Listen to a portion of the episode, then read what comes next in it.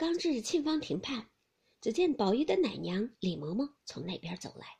红玉立住笑问道：“李奶奶，你老人家哪去了？怎打这里来？”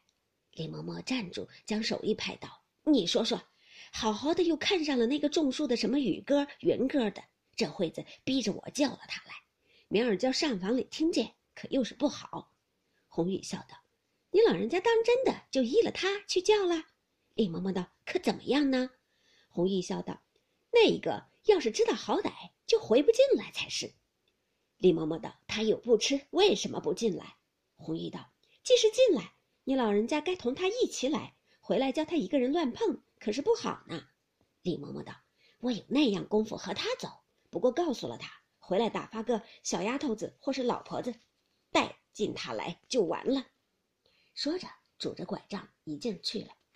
红姨听说，便站着出神儿，且不去取笔。一时，只见一个小丫头子跑来，见红玉站在那里，便问道：“林姐姐，你在这里做什么呢？”红玉抬头见是小丫头子坠儿，红玉道：“哪去？”坠儿道：“叫我带进元二爷来。”说着一径跑了。这里红玉刚走至凤腰桥门前，只见那边坠儿引着贾云来了。那贾云一面走一面拿眼把红玉一溜，那红玉只装着和坠儿说话，也把眼去一溜贾云。四目恰相对时，红玉不觉脸红了，一扭身。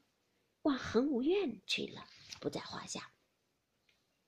这里贾云随着坠儿唯一来至于恒院中，坠儿先进去回明了，然后方领贾云进去。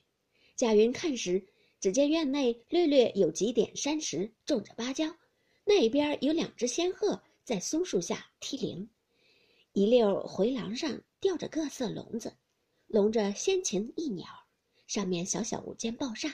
一色雕镂新鲜花样格扇，上面悬着一个匾额，四个大字儿，提到是“怡红快绿”。贾云想到，怪道叫怡红院，原来匾上是那样四个字儿。正想着，只听里面隔着纱窗子笑说道：“快进来吧，我怎么就忘了你两三个月？”贾云听得是宝玉的声音，连忙进入房内，抬头一看。只见金碧辉煌，文章闪着，却看不见宝玉在哪里。一回头，只见左边立着一架大穿衣镜，从镜后转出两个一般大的十五六岁的丫头来说：“钱二爷里头屋里坐。”贾云连正眼也不敢看，连忙答应了。又进一道碧纱橱，只见小小一张田七床上，悬着大红削尖撒花帐子，宝玉穿着家常衣服，撒着鞋。倚在床上拿着本书看，见他进来，将书掷下，早堆着笑立起身来。贾云忙上前请了安，宝玉让座，便在下面一张椅子上坐了。宝玉笑道：“只从那个月见了你，我叫你往书房来，谁知接接连连许多事情，就把你忘了。”贾云笑道：“总是我没福，偏偏又遇着叔叔身上欠安。叔叔如今可大安了？”宝玉道：“大好了。”我倒听见说你辛苦了好几天，贾云道：“辛苦也是该当的。叔叔大安了，也是我们一家子的造化。”说着，只见有个丫鬟端了茶来与他。那贾云口里和宝玉说着话，眼睛却溜瞅那丫鬟，细挑身材，容长脸面，穿着银红袄青缎背心，白绫细褶裙，不是别个，却是袭人。那贾云自从宝玉病了几天，他在里头混了两日，他却把那有名人口认记了一半。他也知道袭人在宝玉房中与别个不同。今见他端了茶来，宝玉又在旁边坐着，便忙站起来笑道：“姐姐怎么替我倒起茶来？我来到叔叔这里又不是客，让我自己倒吧。”宝玉道：“你只管坐着吧，丫头们跟前也是这样。”贾云笑道。虽如此说，叔叔房里姐姐们，我怎么敢放肆呢？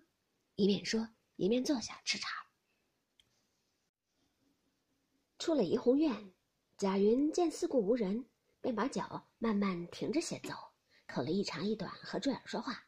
先问他几岁了，名字叫什么？你父母在哪一行上？在宝书房内几年了？一个月多少钱？总共宝书房内有几个女孩子？那坠儿一见问，便一桩桩的都告诉他了。贾云又道：“才刚那个与你说话的，他可是叫小红。”坠儿笑道：“他倒叫小红，你问他做什么？”贾云道：“方才他问你什么手帕子，我倒捡了一块。”坠儿听了笑道：“他问了我好几遍，可有看见他的帕子？我有那么大功夫管这些事儿？这样他又问我，他说我替他找着了，他还谢我呢。